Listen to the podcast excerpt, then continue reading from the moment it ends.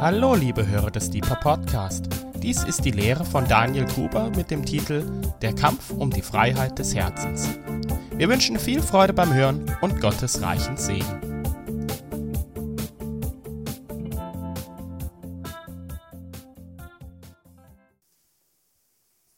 So, ich habe nochmal noch mal an ausgemacht. Ist besser? Wunderbar. Sehr gut. Okay, schön, dass ihr mich hören wollt. Ja, hätte auch sein können, so, juhu, Mikros aus. und wunderbar, bevor ich anfange und euch mit reinnehme in das Thema von heute Abend, war mir eine andere Sache einfach nochmal wichtig, die ich erwähnen wollte. Vor erst einer Woche oder eineinhalb Wochen war die Mehrkonferenz in Augsburg, die Gebetshauskonferenz da, die einige mitverfolgt haben. Und da haben sie an einem Abend das Mission Manifest vorgestellt. Also ein Schreiben von zehn Thesen, wo sie in der katholischen Kirche neu sagen, Mission soll neuer Fokus werden. Und These Nummer fünf heißt da, wir glauben, dass unsere Mission so kraftvoll sein wird, wie es unsere, unsere Gebete sind. Ein missionarischer Neuaufbruch kann nicht anders beginnen als mit einem Neuaufbruch in Fasten und Gebet. Und ich fand das ein richtig starkes Statement. Das ist eine These, die wird im ganzen Kapitel dann nochmal zusammengefasst. Und ich finde das gut, das zwischendurch sich in, in Erinnerung zu rufen, dass unsere Gebete wirklich Auswirkungen haben. Das ist tatsächlich so, dass ich das immer wieder feststelle, umso länger ich im Gebetshaus Freiburg arbeite und mich täglich mit der Materie beschäftige, merke ich, ist es tatsächlich so, es gibt Dinge, die nicht passieren, wenn wir nicht dafür beten. Wir als Mitteleuropäer denken ja sehr viel von der Souveränität Gottes ausgedacht. Gott macht eh, was er will. So und ja, stimmt. Es gibt Dinge, die wird er so oder so einfach tun. Es gibt aber, und das lehrt uns die Bibel viel mehr, ganz viele Dinge, die tut er in Beziehung zu uns. Und es gibt Dinge, die werden nicht passieren, wenn wir nicht dafür beten. Und ich finde das so spannend. Immer wieder, wenn ich das rausfinde, merke ich, ja, es macht einen Unterschied, wie wir uns vor Gott positionieren.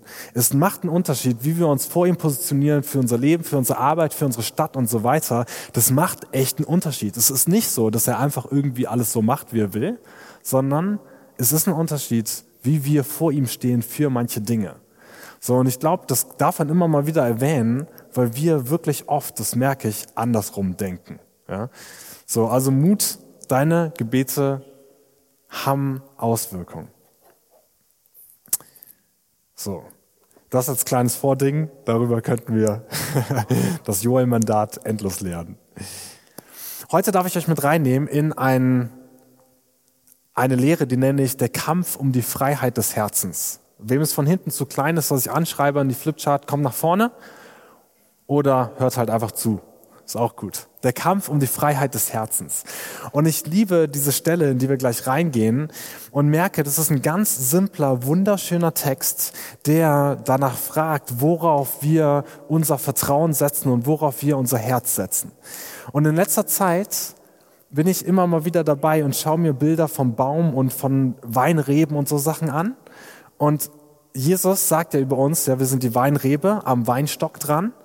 Und wisst ihr, bei Weinreben, wir haben selber im Garten zwei, drei Weinreben und ich habe da mal einen auf unserem Balkon raufgelegt, weil ich einfach liebe, ne, dieses Laub und die Trauben davon.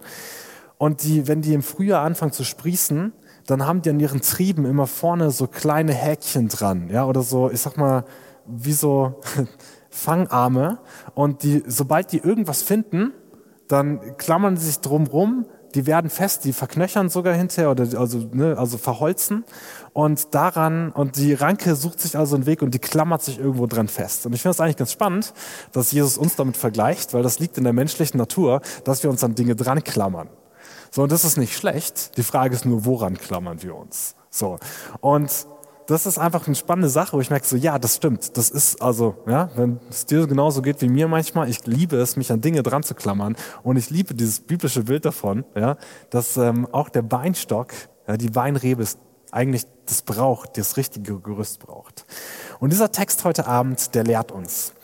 Und Vater, ich bete darum, dass du heute Abend Wahrheit aus deinem Wort in der Mitte unseres Herzens platzierst so dass es unsere Herzen in eine größere Freiheit reinführt in dir. Und ich danke dir für die Weisheit von deinem Wort. Ich sagte, Herr, wir sind hungrig danach, dass du mit unser Leben veränderst durch dein Wort. Amen.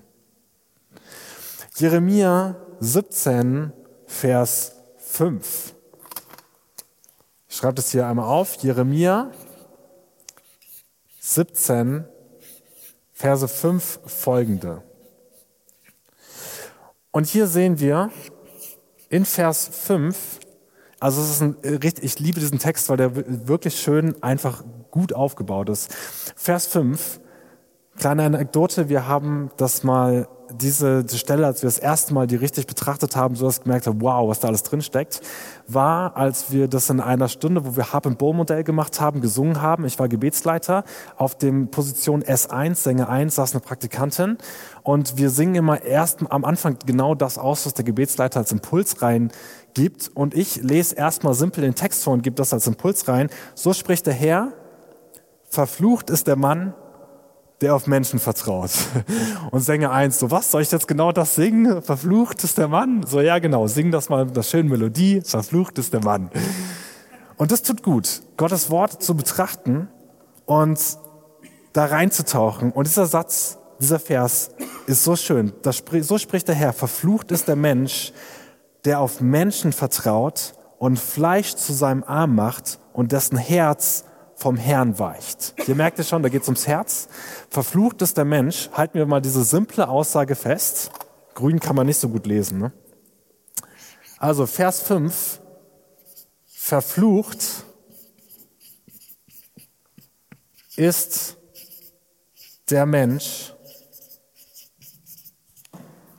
der, ich fasse das mal zusammen, auf Menschliches vertraut. Ja, also wenn es hier heißt, Verflucht ist der Mensch, der auf Menschen vertraut und dem Fleisch zu seinem Arm macht. Ich meine, das ist auch irgendwie interessant. Nicht jetzt mit der Hähnchenkeule oder sowas rumlaufen. Der Fleisch, also dieses, wer auf menschliche Ressourcen sein Vertrauen setzt. Also nenne ich verflucht ist der Mann, äh, der Mensch, der auf Menschliches vertraut. Und jetzt könntest du sagen, ja, klar, das natürlich, das stimmt ja irgendwie, ist ja kongruent mit der Bibel, natürlich, wir sollen auf Gott vertrauen. Das Schöne ist, dass dieser Vers aber erstmal dieses Statement macht und dann uns relativ schön erklärt, was denn passiert, wenn wir unser Herz an menschliche Ressourcen hängen. Vers 6. Er, der Mensch, der, das, der sein Herz an menschliche Ressourcen und ihr könnt gerne an Finanzen denken. Ich finde, das ist eine der besten Dinge, ja, eines der besten Dinge, wo wir merken, ob unser Herz frei ist oder gefangen ist. Ähm, wunderschön. Ja, es gibt auch andere Dinge, aber menschliche Ressourcen kannst gerne an Finanzen denken dabei. Er wird sein wie ein kahler Strauch in der Steppe. Okay, fängt schon mal nicht so gut an. Kahler Strauch in der Steppe das ist schon mal, ich sag mal, eher ein bisschen unattraktiv. Ja? Wenn ich denke an einfach so ein kleines Sträuchlein irgendwo, kahl auch noch. Ja, wir machen Witze manchmal, wenn im Büro bei uns mal irgendein Strauch äh, Blätter hat. So, ja, wir hatten heute Besprechungen im Büro, wie so, hey, der Baum ist sogar grün, ja, weil die meisten äh, Zimmerpflanzen bei uns nicht so gut überleben und dann irgendwie kahl werden. Sind nicht so schön, die schmeißt man lieber irgendwann raus. Aber der Vers geht darauf hin, er wird sein wie ein kahler Strauch in der Steppe und nicht sehen, dass Gutes kommt. Ein Mensch, der sein Herz auf, an menschlich, also menschliche Ressourcen klammert und da sein Vertrauen draufsetzt. Ja, also auf dein monatliches Einkommen und andere Dinge. Ein Mensch, der sein Vertrauen auf menschliche Ressourcen setzt, der ist wie jemand, der nicht sehen wird, dass Gutes kommt. Wenn ich das mal mit einem normalen deutschen Wort zusammenfassen würde, dann wäre das Pessimismus. Und das ist etwas, wo ich denke, wow, das stimmt. Wenn ich überlege, in den Zeiten, wo mein Herz und mein Blick viel mehr gerichtet ist auf meine Finanzen und Ressourcen und die Menschen um mich herum, dann bin ich viel anfälliger für zum Beispiel Sorgen. Ich bin tatsächlich so, dass ich selber oft so werde, ja, dass ich irgendwie mein Blick so einge, so fokussiert wird auf etwas Bestimmtes, dass mein Herz viel anfälliger ist, dafür sich Sorgen zu machen um alles Mögliche. Ich meine, wer kennt das von euch, ja, oder beziehungsweise wer kennt das nicht von euch, dass man diese Phasen hat, wo man irgendwie sehr das im Blick hat und sich dann anfängt, Sorgen zu machen um den nächsten Monat, den übernächsten Monat, wie auch immer. Das Ding ist eine Endlosschleife. Wir können uns so viel Sorgen machen über Dinge. Und ich liebe das, wie, dieses, wie die Bibel hier sagt, er wird nicht sehen, dass Gutes kommt. Wir verlieren den Blick dafür, weil uns die Welt das nämlich nicht lehrt. Ja? Die Welt lehrt uns in der Regel nicht irgendwie ähm, ja, den vollen Optimismus, dieses, die totale Freigiebigkeit, ja, dieses ein freies Herz zu haben. Im Gegenteil, es geht eher darum, Dinge zu sparen, zu sammeln, für sich, auf sich zu schauen. Als ich drüber nachgedacht habe, fiel mir die Werbung ein, im Fitnessstudio unendlich ich, so es geht um mich, ja, wie kann ich mich, also ne, so für mich selber und so weiter. Ich glaube, es ist der gleiche Slogan, glaube ich, hat irgendwie Postbank oder so ähnlich, ja. Ähm, so Ne, dieser Fokus auf das Menschliche. Und das führt eigentlich, das Herz macht es sehr anfällig dafür, ähm, von Sorgen über das, wo wir unser Herz dran hängen, erfüllt zu werden. Nächster Punkt. Und an dürren Städten in der Wüste wird er wohnen. Es wird nicht besser eigentlich. Ja? An dürren Städten in der Wüste wird er wohnen, in einem salzigen Land. Und auch das hier, ich will das übertragen, diese poetische Sprache, auf das Innere von uns. Ja, ein salziges Land im Innern. Wisst ihr, womit ich das am schönsten, ich finde, das spricht so schön, vielleicht übertragen auf uns Bitterkeit im Innern. Wenn wir salzig werden im Innern, kann man das gut mit Bitterkeit im Innern übertragen. Ich nehme das mal hier salzig einfach.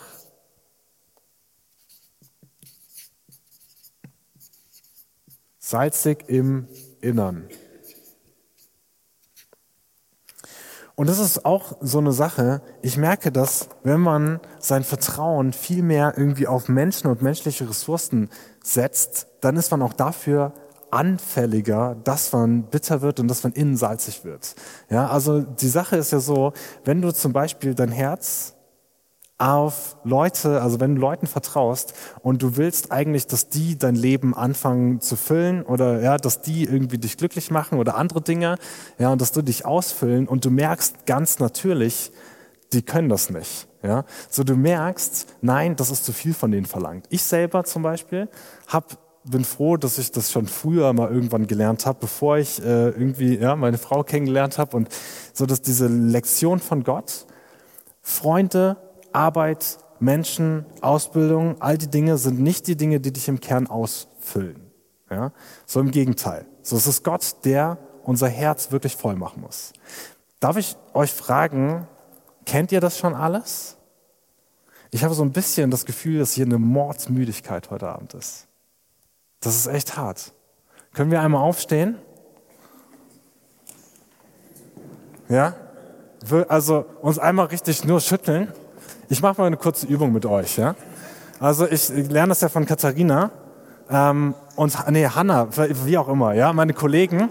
So, wenn wir das mal sind, wenn wir irgendwie echt müde sind, ähm, lass uns mal gerade kurze Aktivierung machen und äh, zwar nach den Sternen greifen. Okay? Also einmal richtig Zähnespitzen rauf und nach den Sternen greifen. So, Silas hat gleich die Zimmerdecke zumindest schon mal erreicht, aber okay. Das ist gut. Danke. Kannst du noch einmal die Arme so schwenken? Ah, wunderbar. Okay, Aerobic Deeper 2.1. Gut. Ihr habt bestanden. Bauchmuskeltraining machen wir nächste Woche. Ihr dürft euch wieder hinsetzen.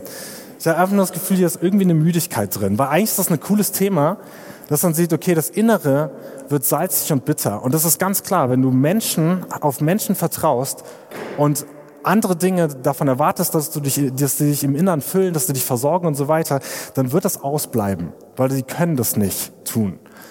Und dann wirst du irgendwann auch im Herzen, kannst du an diesem Punkt bitter werden und irgendwie dein, ich sag mal, in deinem Inneren kehrt auch eine gewisse Armut vielleicht ein. Das ist zumindest das, was die Bibel uns einfach lehrt, so, das ist irgendwie salziges Land, Bitterkeit im Inneren.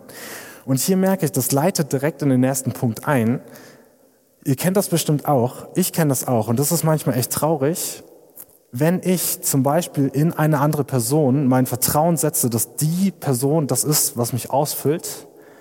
Und es wird nicht funktionieren. Das, das scheitert irgendwann. Ja, weil wir Menschen, sorry, wir sind nicht perfekt. Was ganz Menschliches. So. Aber wenn das die Hauptquelle von dem ist, ja, wovon sich mein Herz ernährt, ja, so weil ich mein Vertrauen reingesetzt habe, dann werde ich da enttäuscht werden und nicht nur, dass mein Inneres dann vielleicht Bitterkeit aufbaut gegen die Person und das kennt ihr alle bestimmt. Das ist vor allem in engen Beziehungen, Familie, Freundschaften, ja, vielleicht zu den Eltern, wie auch immer, so dass da Dinge aufgebrochen sind, wo du merkst, oh, da ist irgendeine Bitterkeit in mir drin und das ist irgendwie was ganz Normales und man merkt, das ist aber irgendwie total traurig, wenn man das sieht und wozu das auch führen kann, was uns der Text sagt. Da geht es nämlich weiter. An dürrer Stätte in der Wüste wird er wohnen, in einem salzigen Land, wo sonst niemand wohnt. Wo sonst niemand wohnt. Das führt zu Isolation sogar. Das ist das, was ich auch feststelle bei manchen Menschen, wenn du das gesetzt hast, das Vertrauen auf die anderen Menschen und du erlebst zum Beispiel Enttäuschung, was passieren kann. ist ganz normal. Aber weil du so sehr vor allem auf die anderen gesetzt hast, so ziehst du dich natürlich zurück. Du wirst isoliert. Du wirst der isolierte Strauch in der Wüste. Und wisst ihr, was ich da merke? Und das ist nicht, ich will gar nicht die anderen dabei verurteilen, weil die das vielleicht nicht geschafft haben, die Erwartung aufrechtzuerhalten. Aber ich merke, dass wir unser Herz an was Falsches gesetzt haben. So, das kann genauso mit deiner Arbeitsstelle sein. Du erwartest dann, du setzt dein Vertrauen in deine Arbeitsstelle. Yes. So, ja. Versorgung, Erfüllung, so, ist da. Und es wird es nicht erwarten. Die Sache ist, hier brauchen wir den Strom Gottes. Hier brauchen wir Gottes Gegenwart, dass sie diese Dinge, die salzig geworden sind im Innern, wieder aufweicht, dass wir wieder fähig sind, hier aus der Isolation rauszurücken. Also ich kenne das manchmal aus guten Freundschaften, da passiert vielleicht irgendwas und du fängst an, dich zurückzuziehen. Du merkst, oh, aber eigentlich will ich gar nicht, aber es isoliert dich vielleicht irgendwo, weil irgendwas passiert ist, wo du denkst, oh man, und da braucht es das, ja, den Strom vom Thron Gottes, der uns im Innern da wieder aufweicht. Gerade auch in der Beziehung zu Familienmitgliedern oder anderen. Ich merke das, ähm, oder ich liebe diesen, dieses Bild in Hesekiel 47, wo der Strom vom Thron Gottes kommt. Und es heißt, also ne, klar, ein Bild von Heiligen Geist, ihr kennt das. Und es heißt, überall, wo dieser Strom hinkommt, da werden Dinge wieder lebendig. Und da heißt es sogar, dass das, wo das Wasser auf Salzige trifft, wird es wieder süß. Und genauso ist das. Das ist was, was ich selber erlebe, auch im Gebetsraum, ja, unter anderem. Aber da, wo ich einfach Gott in mein Leben reinlasse, dass er anfängt, auch hart gewordene, bitter gewordene, salzig gewordene Sachen anfängt wieder aufzuweichen. Ja, und damit auch mich an manchen Stellen aus der Isolation wieder rausholt. Aber das passiert auf die Ressource von Gottes Gegenwart hin. Und das ist ein wunderschönes Phänomen. So, auf der anderen Seite, natürlich muss man auch sagen, ich habe jetzt gerade mal ein bisschen auf Beziehung geschwenkt, wo wir unser, ne, vielleicht unser ähm, Vertrauen reinsetzen. Und klar, ich pointiere ein bisschen, ja, didaktische Reduktion. Man kann das von vielen Seiten betrachten. Bei Finanzen ist das ja auch so eine Sache, dass ich merke, woran hängt ich eigentlich manchmal mein Herz? Wir hatten gerade ein ziemlich, äh, vielleicht ein schönes ähm, Tool, was unser Herz geschliffen hat. Wir haben äh, Carsharing gemacht mit ein paar Freunden und einfach so ein Jahr lang das ausprobiert und mit dem Auto ist alles passiert. Ja, Freunde waren damit Skifahren und dann Steinschlag und dann hatten wir eine Fahrerflucht äh, ins Auto, eine Seite reingefahren und alles, ja, also wirklich sämtliche Auto an jeder Seite, irgendetwas. Und ich fand, das war das beste Tool, um zu, um Gott das Herz schleifen zu lassen, zu sehen, wo dran hänge ich mein Herz und mein Vertrauen. Das war echt interessant. Ja, so fährt da jemand vorne links voll Lotte rein, ja, Fahrerflucht ist weg und du stehst da und du schadest, man. Und klar, das ist doof, auf jeden Fall. Aber was macht das wirklich mit unserem Herzen? Das spüren wir das erstmal richtig. So werden wir salzig und verbittert im Innern, weil wir unser Herz an dieses Blech gehangen haben. Ja, so, was ist da los eigentlich? Wo sind wir dran? Und genau, wird da unser Herz ganz praktisch auch in Isolation so, jetzt leist lieber nicht mehr aus oder so? Also, beste Tool, ja, so, um, for shaping the heart. Und das merke ich, das können bei dir ganz andere Sachen sein. Ich weiß, wie wir, Lisa und ich einmal zusammen in äh, genau, wie wir zusammen mal, nee, und zwar nicht in Urlaub gefahren sind. Es war erste oder zweite Ehejahr ähm, Im Gebetshaus hatte ich noch nicht so viele Unterstützer, weswegen ich sehr kleines Gehalt hatte. Sehr kleines Gehalt hatte, Lisa Ref Gehalt. War alles okay, so, wir haben überlebt, aber es war kein Geld dafür in Urlaub. Und ich habe die ganze Zeit rumgenörgelt und, und so und genau hier eine innerliche Isolation. Warum habe ich im Gebetshaus und äh, doofe und ja so und fängst an zu meckern. Und dann irgendwann ich so Zeit mit dem Herrn verbracht und ich mir das so bewusst war, Jesus so, ich habe alles für dich gegeben und du heulst rum wegen dem Urlaub. Ich so, okay, sorry, Herr, hast recht. So, dann musste ich drüber lachen und dachte mir, was für eine Wahrheit. Alles gut. Zwei Wochen Balkonien, wunderschön. So, im Jahr drauf sah es ganz anders aus, wunderschöner Urlaub. Aber wieder schön, wie das uns, unser Herz formen darf. Woran hängen wir unser Herz? Das ist so einfach. Und wisst ihr, die Bibel ist ganz realistisch. Die sagt nicht, sobald du Gott vertraust, sehen wir gleich im ersten Abschnitt, wird immer alles rosig sein und hast du immer die Millionen auf dem Konto. So, ja, das ist es gar nicht das, was die Bibel sagt, aber sie sagt, dein Herz ist aufgefüllt. In, muss ich kurz spicken, ich glaube Philippa ist es. Philippa 4, Vers 13 spricht Paulus davon und sagt, alles ist mir möglich durch den, der mich stark macht. Wir kennen die Stelle. Und wisst ihr, was der Kontext da ist? Der Vers davor, in Mangel und in Überfluss. Er sagt, alles ist mir möglich. Ich kenne das. Pete Drake würde sagen, Kaviar am Sonntag, Brotrinder am Montag, no problem. So, ich, alles ist mir möglich. Ich kenne beides. Warum? Weil mein Herz nah am Herrn ist und aufgefüllt ist durch ihn. Das muss nicht der Urlaub, das muss nicht das Auto, das muss nicht andere Dinge. Und das ist erst echte Freiheit. Deswegen sehen wir, wie es hier weitergeht. Ah, ich sehe, jetzt ist Fluss drin. Danke. Ich glaube, mit eurer Wachheit auch. Das macht einen Unterschied, tatsächlich. Es geht weiter. Vers 7. Natürlich, wie sollte es anders sein? Jetzt kommen wir endlich hier in das Gute rein, das gute Fahrwasser. Gesegnet ist der Mann, oder ich will sagen der Mensch, gesegnet ist der Mensch, der auf den Herrn vertraut und dessen Vertrauen der Herr ist. Ja, nächster Vers, gesegnet äh, denken uns das an die Flipchart, ist der Mensch, der auf Gott vertraut. Okay, sagen wir natürlich, das muss ja das nächste Statement sein. Also, was ist da drin zu finden? Und hier heißt es, er wird sein wie ein Baum. Erstmal nicht ein dürrer, kahler Strauch, sondern ein Baum. Ganz anderes Erscheinungsbild. Ja, ich denke an meinen, unseren Garten, ja, kleines Büschlein, kahl, schöner, stattlicher Baum. Ganz anderes Erscheinungsbild. Was ich liebe allein bei diesem ersten Bild ist, der, kahl, der Strauch ist kahl, der Baum, ja, stelle ich mir zumindest so vor, schön grün, Blätter.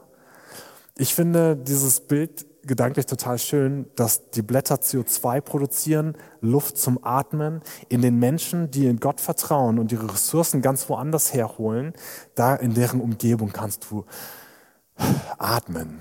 Ja. Ich habe am Anfang festgestellt, als ich im Gebetshaus angefangen habe, dass ich, dass die Menschen, die da gearbeitet haben, weil ja, die sind, keine, sind nicht, auch nicht perfekt, aber fast, aber die geben sich zumindest große Mühe darin, Gott zu vertrauen. So, ja. Und da findest du zumindest Menschen, die das echt wirklich versuchen, ja. So, ja, die scheitern manchmal auch gnadenlos, aber ähm, ich habe gemerkt, da gab es eine gewisse Attraktivität bei den Menschen und ich spreche nicht vom Äußeren. so, ja, wir haben hübsche Kollegen, aber von der Attraktivität des Inneren. Ähm, wir haben das mal irgendwann benannt mit dem Wort Psychohygiene. Die Menschen, die eng mit Gott sind und auf Gott vertrauen, die tragen Sachen ganz anders in sich als Menschen, die das nicht tun. Wenn ich irgendwas Blödes gesagt habe, habe ich mich manchmal gewundert, warum die Kollegen nicht direkt zurückgefeuert haben.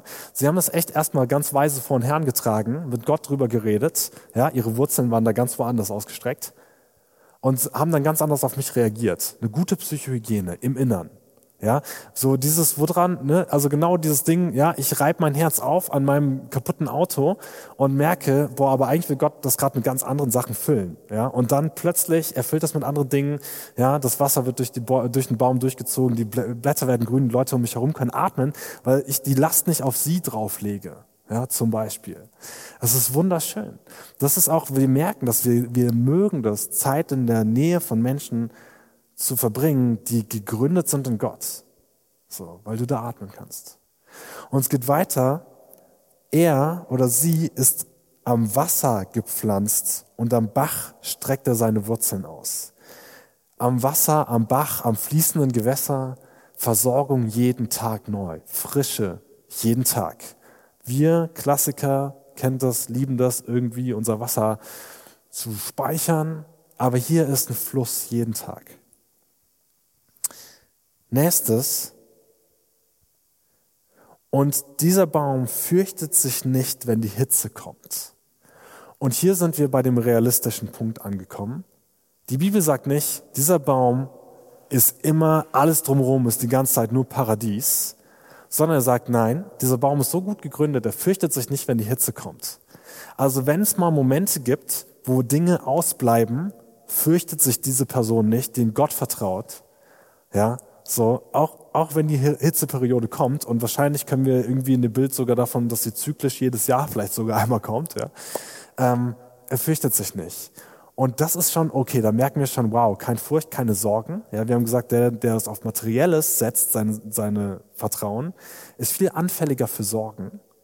Derjenige, der auf, auf Gott vertraut, der braucht keine Furcht haben davor. Weiter. Sein Laub ist grün, das hatten wir. Im Jahr der Dürre ist er unbekümmert. Auch wieder. So, wenn es mal ein Moment ist, wo du dies oder jenes nicht leisten kann, wo die oder die Freunde nicht da sind für dich oder wo die Familie dich gerade nicht versteht oder was auch immer, da wo die Dürre ist, wie auch immer die aussieht in deinem Leben, ja, wo du auf der Arbeit total unzufrieden bist, so, da bist du unbekümmert, wenn du in Gott gegründet bist, dein Vertrauen auf Gott gesetzt ist. Das finde ich wunderschön, unbekümmert. Und hier sind wir nämlich bei einer echten Freiheit des Herzens. Wenn dein Herz unbekümmert ist über die Dinge drumherum. Das ist krass. Wenn die Leute lachen können über die Umstände, obwohl die gerade echt schwierig sind vielleicht. So, die, ähm, die Bibel spricht davon, von einem Frieden, der höher ist als unsere Vernunft. So, die Umgebung sagt dir, oh oh, ja, richtig schlecht. Und dein Herz sagt dir, weil der Herr, ja, dir den Frieden gibt, alles gut, okay, unbekümmert. So. Und mir ist klar, dass wir diesen Kampf von da nach da nicht einmal kämpfen und gewonnen haben, sondern dass wir den immer wieder kämpfen. Ja, deswegen der Kampf um die Freiheit des Herzens, der Kampf darum, woran hängen wir unsere kleinen Zweiglein, ja, woran wir lang wachsen.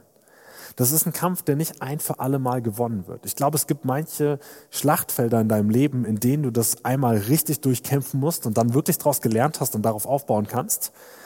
So. Und dann das andere Schlachtfeld wieder. Vielleicht hast du es einmal in Beziehung gekämpft und dann musst du es bei den Finanzen kämpfen. Ja, aber ich glaube, dass wir auch ganz, also es immer wiederkehrend, immer wieder kommt. Ja. Also ich musste zum Beispiel, also ne, ich weiß mit unserem Auto zum Beispiel, ich weiß, da waren immer wieder Dinge im, in meinem Herzen, die es geformt haben, wo ich mich manchmal gewundert habe, weil ich dachte so krass, Herr, forme mich. Und dann war es so schön, als das dann äh, Kupplung kaputt war, 2000 Euro Schaden und noch jede Menge andere Sachen hätten gemacht werden müssen. Wir so, okay, jetzt ist, hat das Auto ausgedient, ähm, haben es verkauft. Und es war voll die Freiheit da. So, das war so schön. Wir ließen noch nicht da im Wohnzimmer saßen, drüber geredet haben, was machen wir jetzt und so. Und es war einfach Freiheit da. Und es war so schön, weil ich dachte, wow, das ist Freiheit des Herzens. So. Und noch so, ach Herr, danke, gutes Timing, sind gar nicht so viele Termine, wo wir gerade ein Auto für brauchen, ist alles gut. Geht. Bisschen nervig, wenn man dann immer wieder den Einkauf in den Rucksack nach Hause trägt. Aber hey, Machen wir auch mal, ja? Freiheit. so.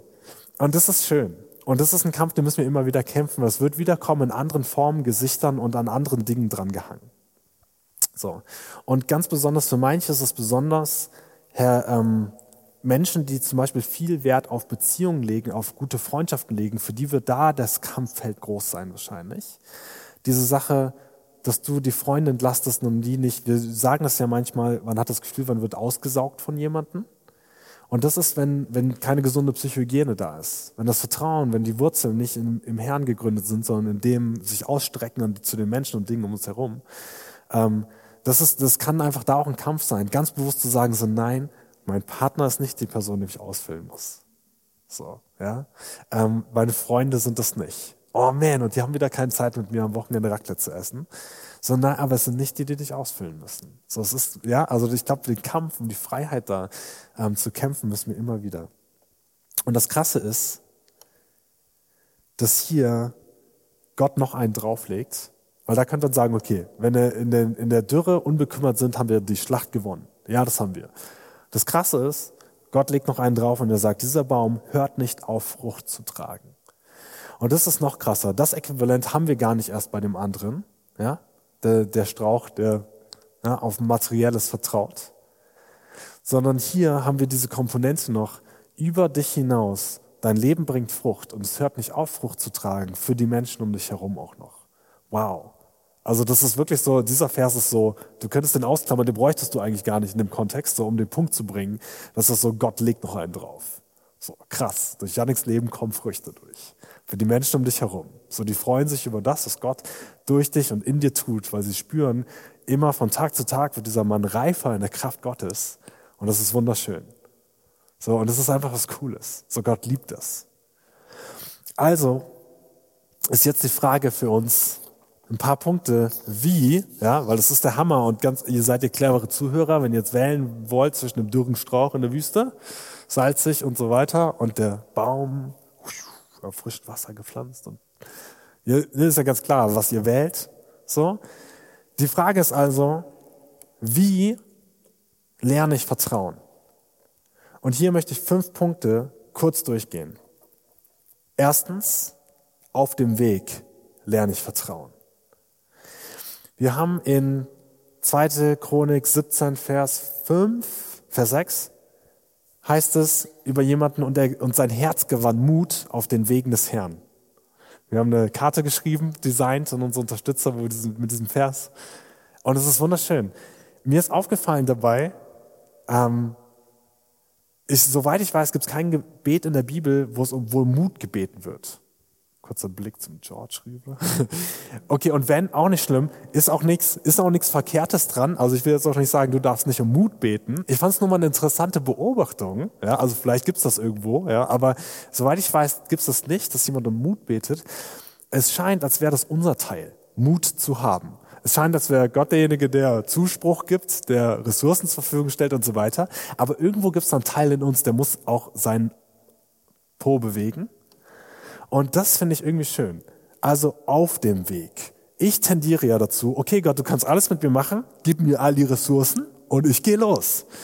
Aber es funktioniert oft andersrum beim Herrn, der sagt, ich lock dich rein in das Abenteuer und du bewegst dich und du setzt einen Fuß vor dem anderen und ich will dir ein kleines Geheimnis verraten. Ich bin ziemlich feige bei so Sachen. Ja, ich setze wirklich immer nur einen Schritt so eben, Fuß so eben vor den anderen. Aber während ich das tue, merke ich, dass das richtig gut funktioniert und der Herr mitgeht auf dem Weg. Ja, beziehungsweise euch auf seinem Weg richtig bin. Und dabei gewinnt mein Herz Mut und meine Schritte werden größer, weil ich merke, come on, kein Problem. So, ja. Und das ist schön. Zweiter Punkt, äh, auf dem Weg. Komm, das schreibe ich an, oder? Die fünf Punkte, den, äh, na, Freiburger, okay, wir sparen Papier. So, zap. Also, auf dem Weg. Nächstes Mal mache ich euch wieder eine PowerPoint. Zweiter Punkt, und der passt dazu, Momente ermöglichen um Vertrauen zu gewinnen. Das ist nämlich auch die Sache. Es ist genau das, genau das gleiche Ding. Momente ermöglichen.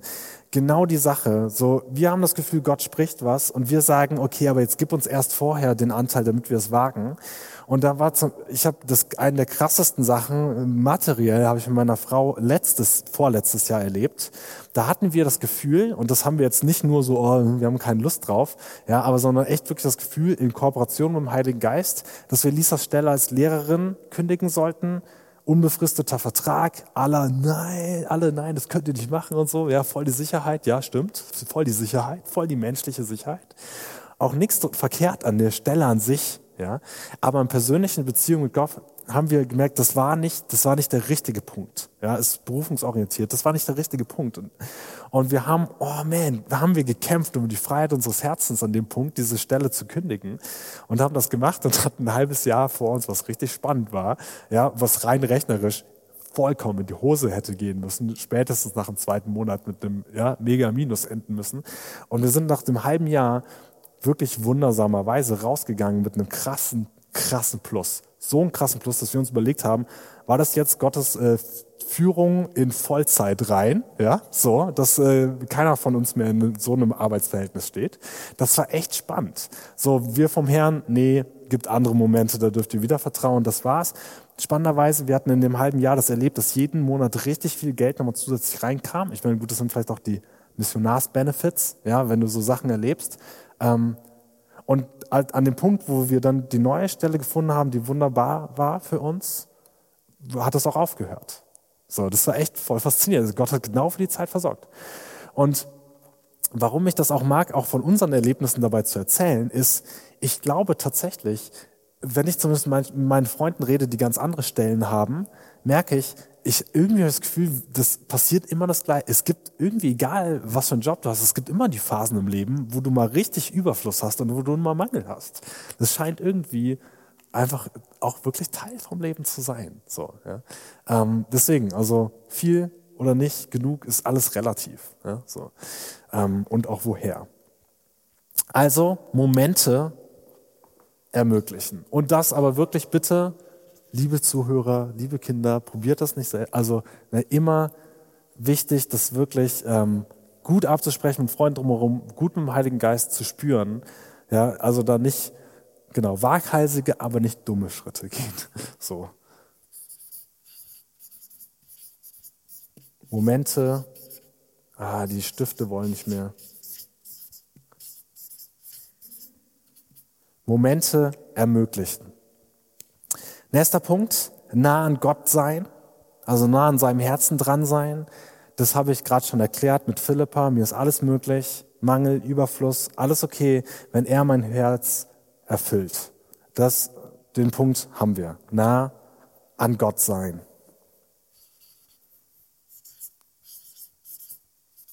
Nah an Gott sein.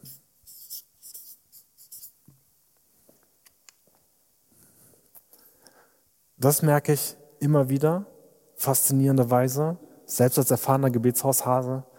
Es gibt so viele Momente, wo ich neu in Gottes Gegenwart reinkomme und er plötzlich meine Gedanken mal so richtig so eine, wie soll ich sagen, so richtigen Frieden aufsetzt. Ja? So die richtig reinholt in seinen Frieden. Das, ist, das erlebe ich so oft, das ist so schön. Punkt vier: Der Zehnte hilft. Kleine Werbeaktion. Den Zehnten geben hilft. genau. Immer gut, dass von einem Gebetshausmissionar spendet. ähm, es ist tatsächlich ein krasses Prinzip, den Zehnten zu geben. Also für die, die das vielleicht gar nicht hören, weil sie aus anderen Kontexten kommen, ähm, genau, Lobbyarbeit in der eigenen Sache oder was wird in der mittleren Reihen geflüstert? ähm, für die, die es nicht kennen, also es ist ein biblisches Prinzip, zehn Prozent von seinem Einkommen, mach acht oder zwölf, das ist mir egal, ob brutto oder netto ist mir auch egal, aber der Gedanke ist Hammer. Du gibst einen Teil von deinem Einkommen am Anfang deines Monats an andere, an Gemeinden, Werke, Missionare, gute Projekte und gibst damit ein geistliches Statement ab, dass du sagst, Herr, du bist mein Versorger. Und das ist auch, das kann helfen, in die Freiheit des Herzens reinzukommen. Ich habe das gelesen, das erste Mal richtig bewusst, irgendwie beim Bibelstudium, also beim persönlichen Bibellesen im, im, im Studium irgendwann, von diesem Zehnten. Ich dachte mir, cool, das fange ich mal an. Ja, weil in Maleachi gibt es nämlich so eine Stelle, ich glaube Kapitel 3 oder so, wo es heißt, wo Gott sagt, testet mich, ja, ob ich, wenn ihr euren Zehnten gibt, ob ich nicht die Schleusen des Himmels öffne. Wow, die Schleusen des Himmels. Das hat mich inspiriert, dachte mir, das mache ich. Ich habe von meinen damals, ich glaube 300 Euro, die ich als Student, nachdem die Miete abgezogen war, im Monat zur Verfügung hatte, was eigentlich ganz gut war, habe ich im Nachhinein festgestellt, ähm, habe ich dann angefangen, 30 Euro davon halt am Anfang des Monats irgendeiner Missionarin zu spenden. Und nicht nur irgendeiner, also war schon klar.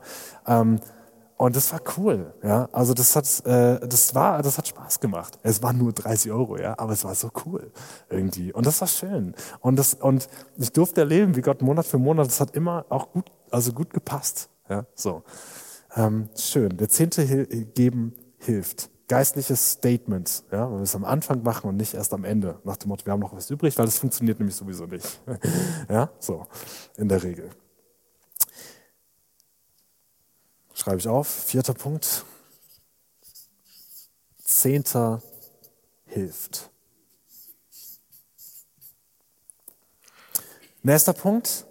Letzter Punkt. Vorbilder helfen.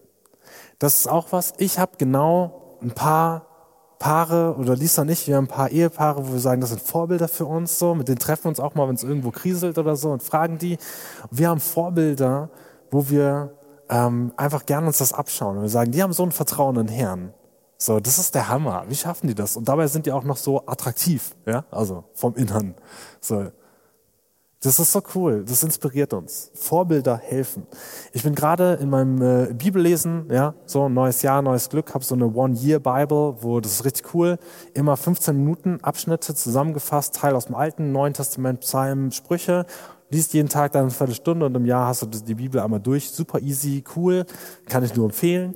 Und bin da halt gerade, habe da gerade wieder Abraham und die Dinge und die Geschichten gelesen.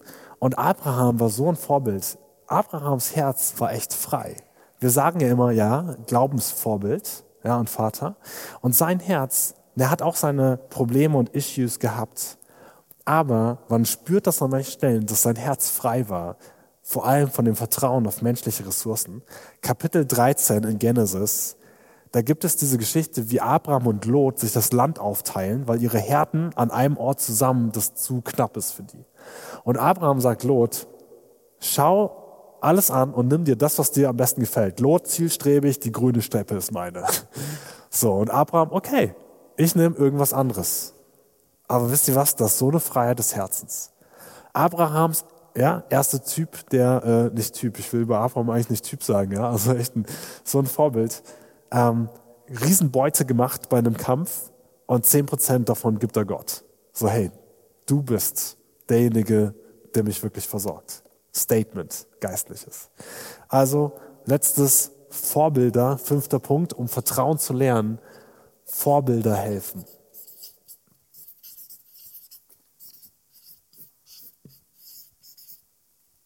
Auch mit ihren Dingern, wo sie vielleicht mal versagt haben. Ja? Also Negativbeispiele, daraus lernen wir auch immer viel.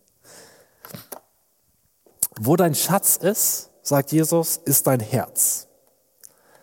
Wenn du dir um deinen Schatz Sorgen machen musst, weil es auf menschlichen Dingen ist, weil es auf deinem Konto liegt oder woanders, so, dann ist dein Herz nicht frei. Ganz klar. So, weil da ist was Wirkliches da, was echt, ja, wo du, wo sich auch, wo du auch wirklich dir Sorgen drum machen kannst. Wenn dein Schatz aber der Herr ist, ist das Ding gelöst. Weil um Gott, um ehrlich zu sein, brauchst du dir keine Sorgen machen. Ganz simpel. Ja, so. Und das ist schön. Hier ist, ich liebe das.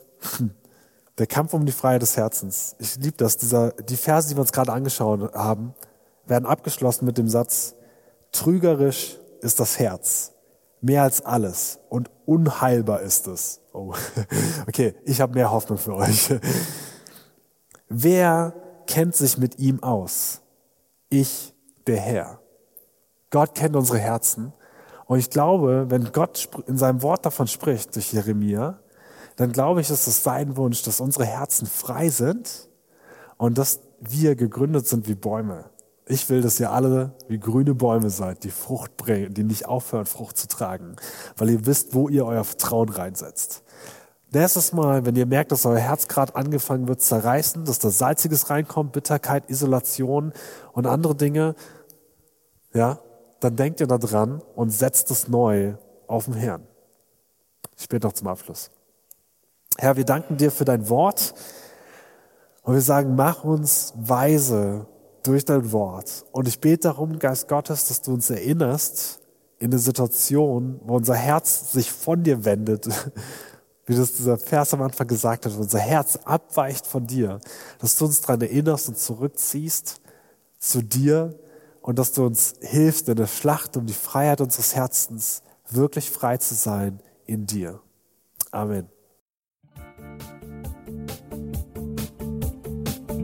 Liebe Hörer, wenn Sie noch weitere Abende aus unserer Deeper-Serie mit und nacherleben möchten, besuchen Sie uns einfach auf unserer Webseite www.gebetshaus-freiburg.de. Dort erfahren Sie auch, wie Sie uns finden können und wie Sie unsere Arbeit unterstützen können. Wir hoffen, Sie hatten viel Freude beim Hören und wünschen Ihnen noch Gottes reichen Segen.